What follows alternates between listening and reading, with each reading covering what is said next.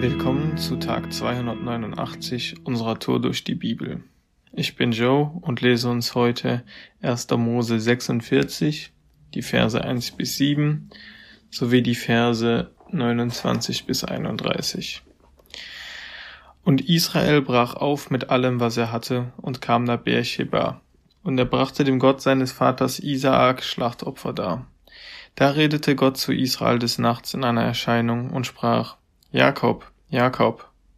Er sprach, Hier bin ich.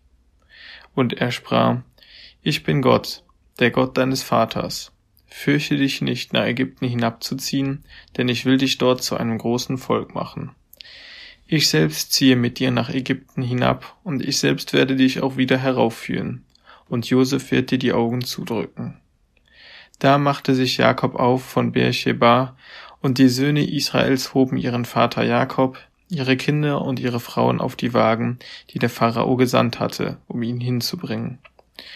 Und sie nahmen ihre Herden und ihre Habe, die sie im Land Kanaan erworben hatten, und kamen nach Ägypten, Jakob und alle seine Nachkommen mit ihm.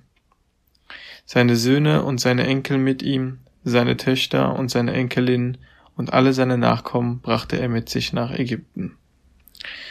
Und die Verse 29 bis 31. Da ließ Josef seinen Wagen anspannen und zog hinauf nach Goshen und sein, seinem Vater Israel entgegen. Und dieser erschien vor ihm, er fiel ihm um den Hals und weinte lange an seinem Hals.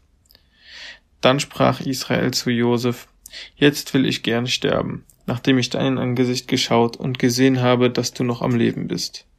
Josef aber sprach zu seinen Brüdern und zum ganzen Haus seines Vaters, ich will hingehen und es dem Pharao berichten und will zu ihm sprechen.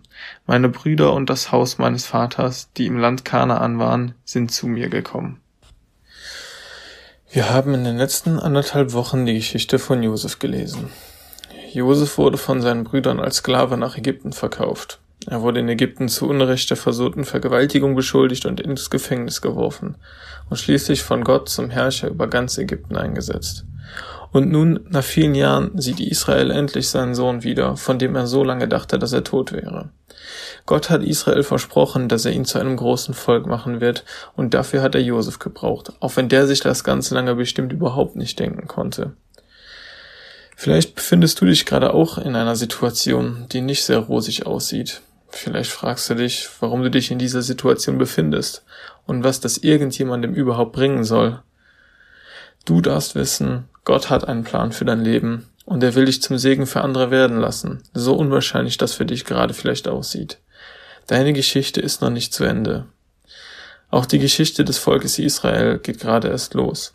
Wenn du das ganze Kapitel 46 liest, wirst du feststellen, dass Israel und seine männlichen Nachkommen nur 70 Personen waren, plus seine weiblichen Nachkommen. Du darfst also gespannt sein, wie die Geschichte weitergeht, wenn wir die nächsten Tage davon lesen, wie Gott Israel zu einem großen Volk in Ägypten macht und was danach passiert. Heute ist ein guter Tag für einen guten Tag. Lass Gottes Wort in deinem Alltag praktisch werden.